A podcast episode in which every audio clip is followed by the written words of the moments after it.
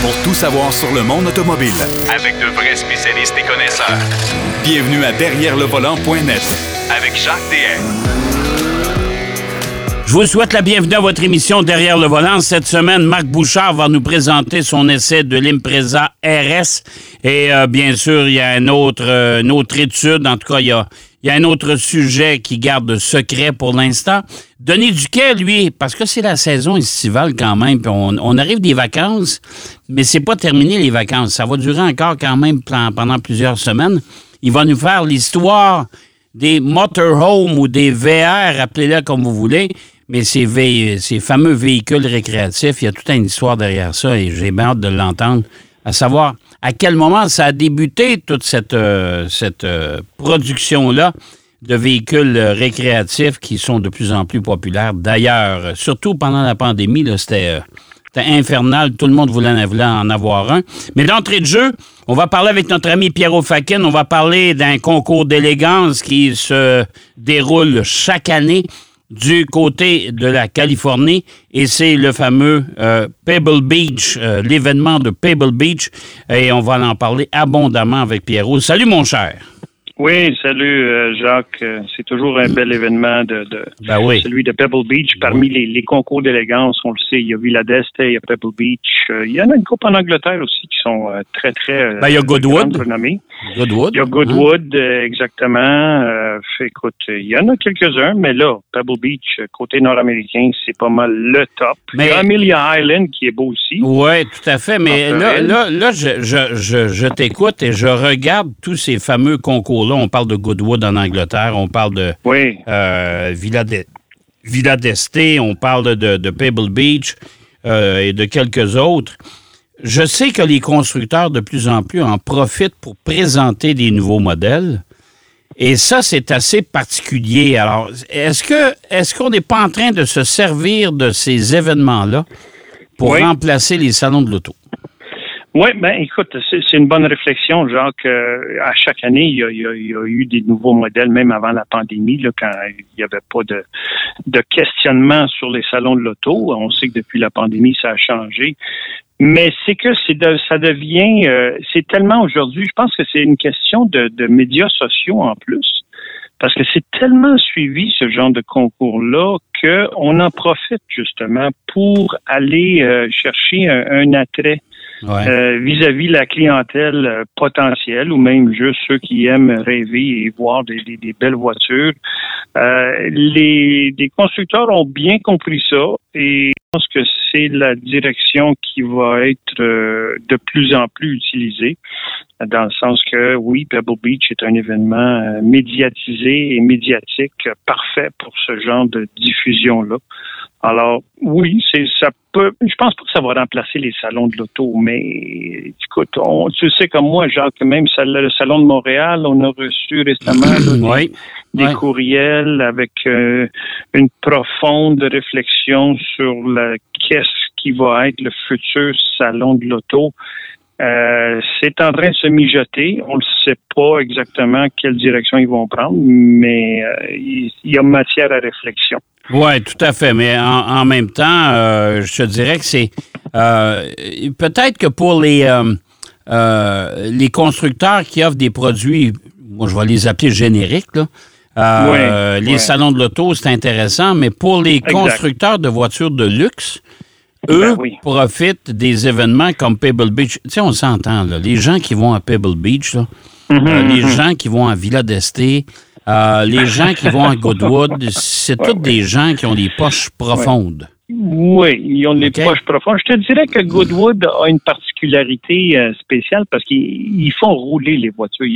C'est beaucoup d'événements en un. Ouais. Pebble. Beach, je sais qu'ils font un genre de parade. Là, ils se promènent dans les rues de, de, de, la Californie, ben, dont- à travers Pebble Beach et compagnie. Là. Mais c'est pas aussi, mettons, euh, performant au niveau de, Non, des c'est sûr. des, voitures sûr. que, que Ouais. Goodwood. Mais en, même, mais en même oui, temps. les en poches même- sont profondes. Oui, c'est ça. Puis en même temps, ben, même si les véhicules sont statiques, euh, c'est pas grave. Dans les salons de l'auto, les véhicules ne roulent pas non plus. Non, non, non, exactement, alors, euh, je pense qu'on a découvert que la clientèle de, de, de, euh, des voitures de luxe et de grand luxe, puis les voitures exotiques, ben cette clientèle-là ne se tient pas nécessairement dans les salons de l'auto, mais ils vont plutôt Non, non, puis il dans faut pas aussi oublier, Jacques, que euh, tous ces, ces, ces concours d'élégance-là ont toujours un volet euh, en camp.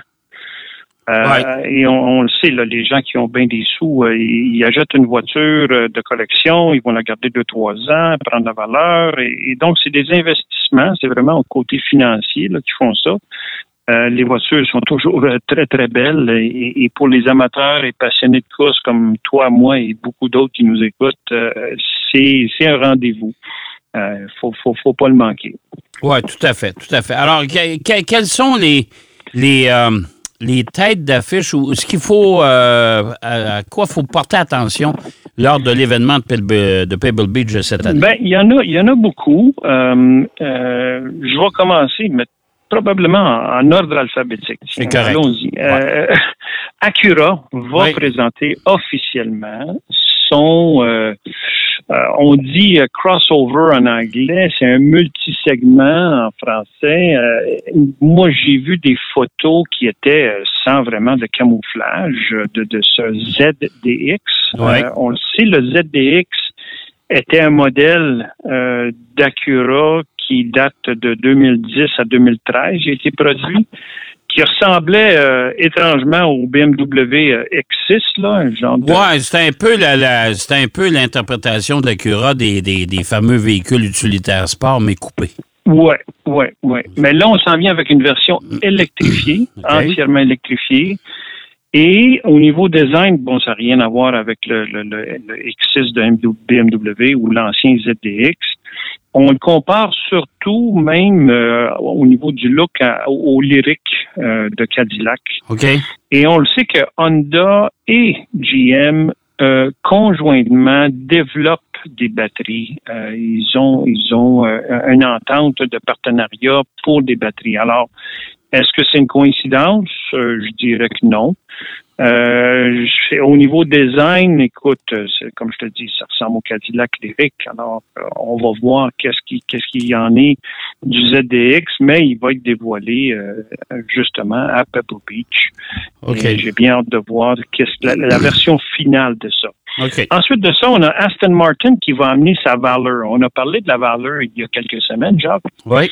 Euh, mais apparemment que Aston Martin a un nouveau modèle aussi qu'ils vont amener à Pebble Beach. Et souvent, les, les constructeurs sont euh, gardent le- de, de- de grands secrets par rapport à, à qu'est-ce qu'ils amènent à Pebble Beach.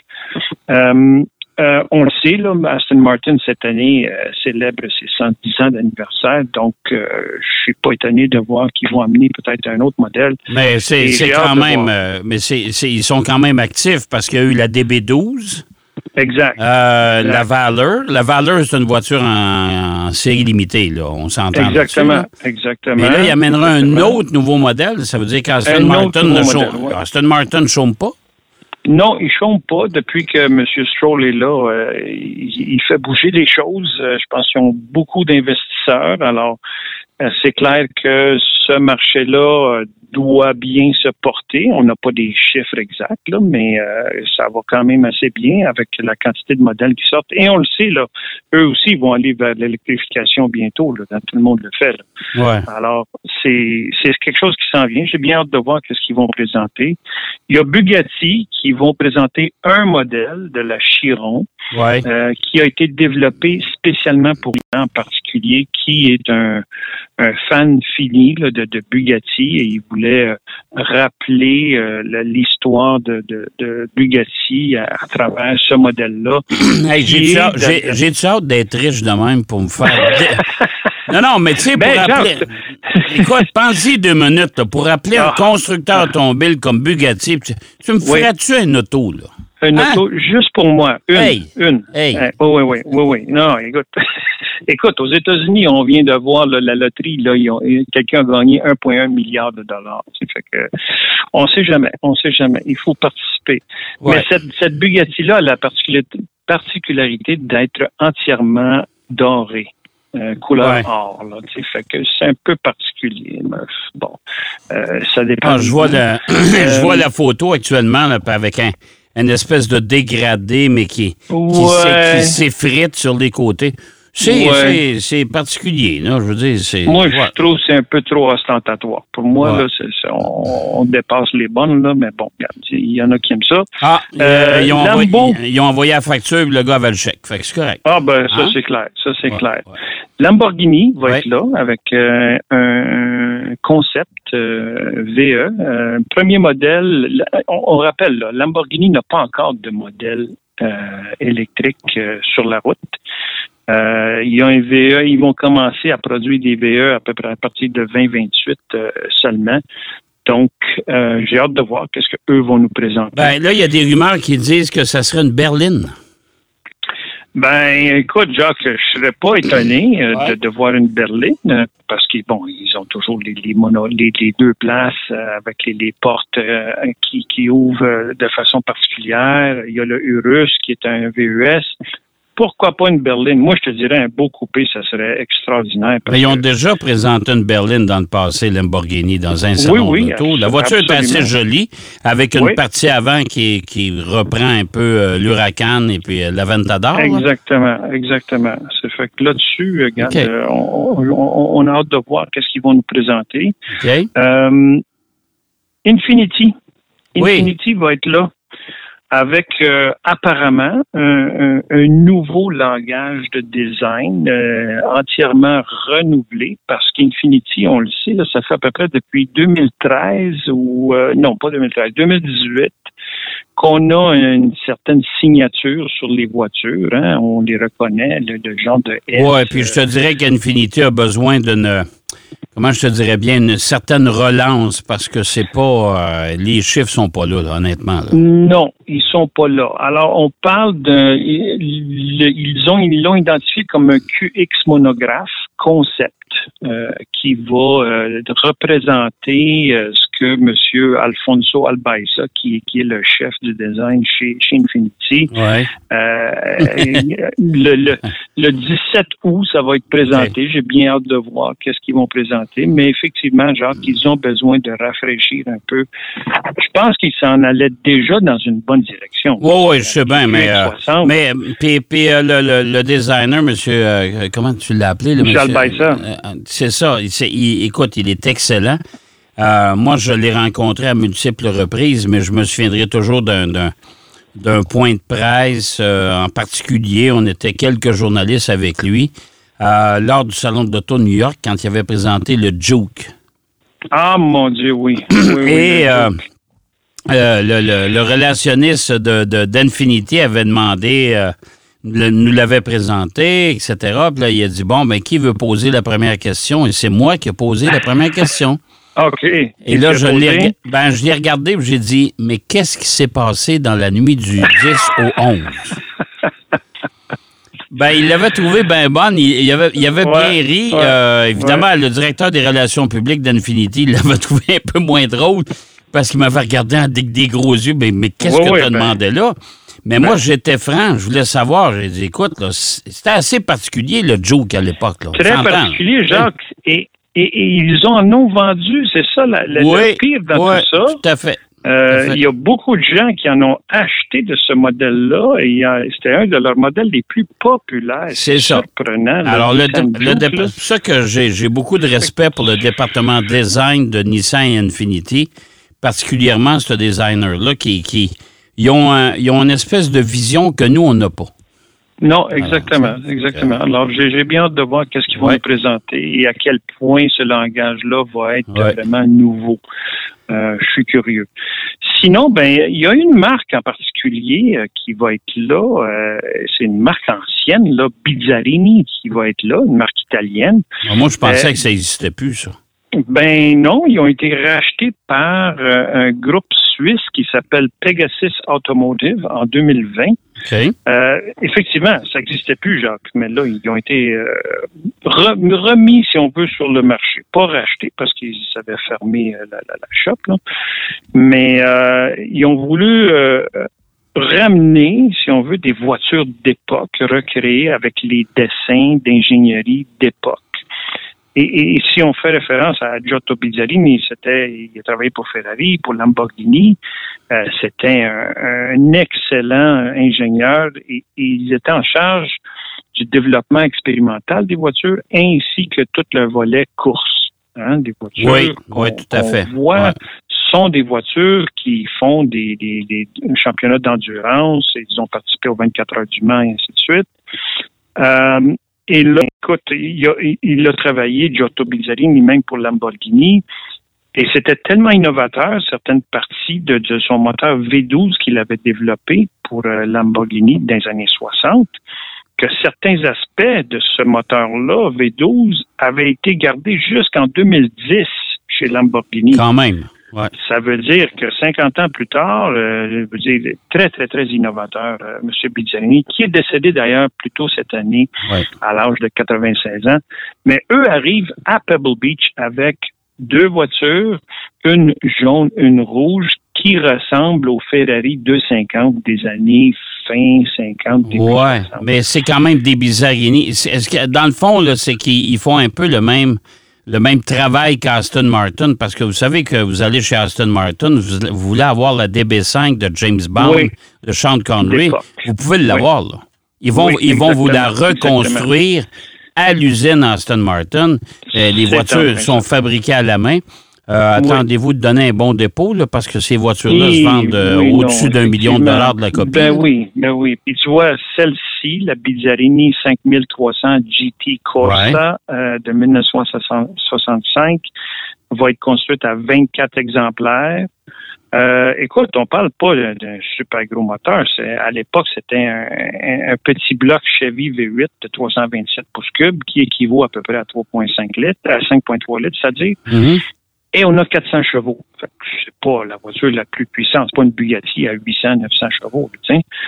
Mais on a un prix qui, évidemment, est assez élevé, à 2,1 millions de dollars. Eh boy, OK. Et donc, euh, place ta commande, sort ton chéquier, puis la tête.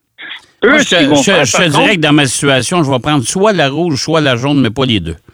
Euh, non, une des deux. Tu prends la rouge, je prends la jaune, puis on va suivre les routes de la Californie. C'est ça. Ben ça. Ils vont faire une tournée d'ailleurs à travers les États-Unis. Il y a vraiment une, tournée euh, pour euh, faire connaître la voiture et, ben probablement dans des beaux circuits et la faire rouler surtout.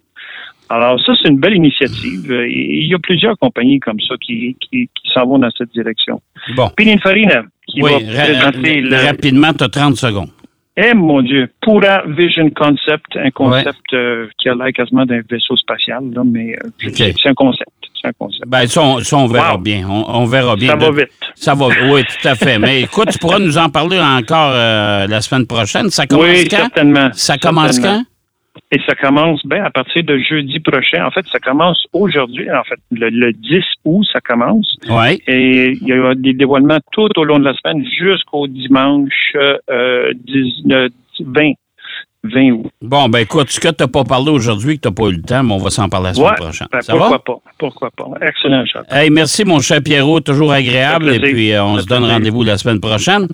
Absolument. On va aller faire une courte pause et euh, après la pause, ben Denis Duquet, notre historien de service, va nous faire l'histoire des VR.